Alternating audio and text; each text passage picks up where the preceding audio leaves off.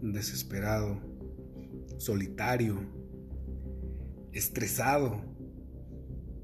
Estas son solo algunas de las cosas que siente un emprendedor.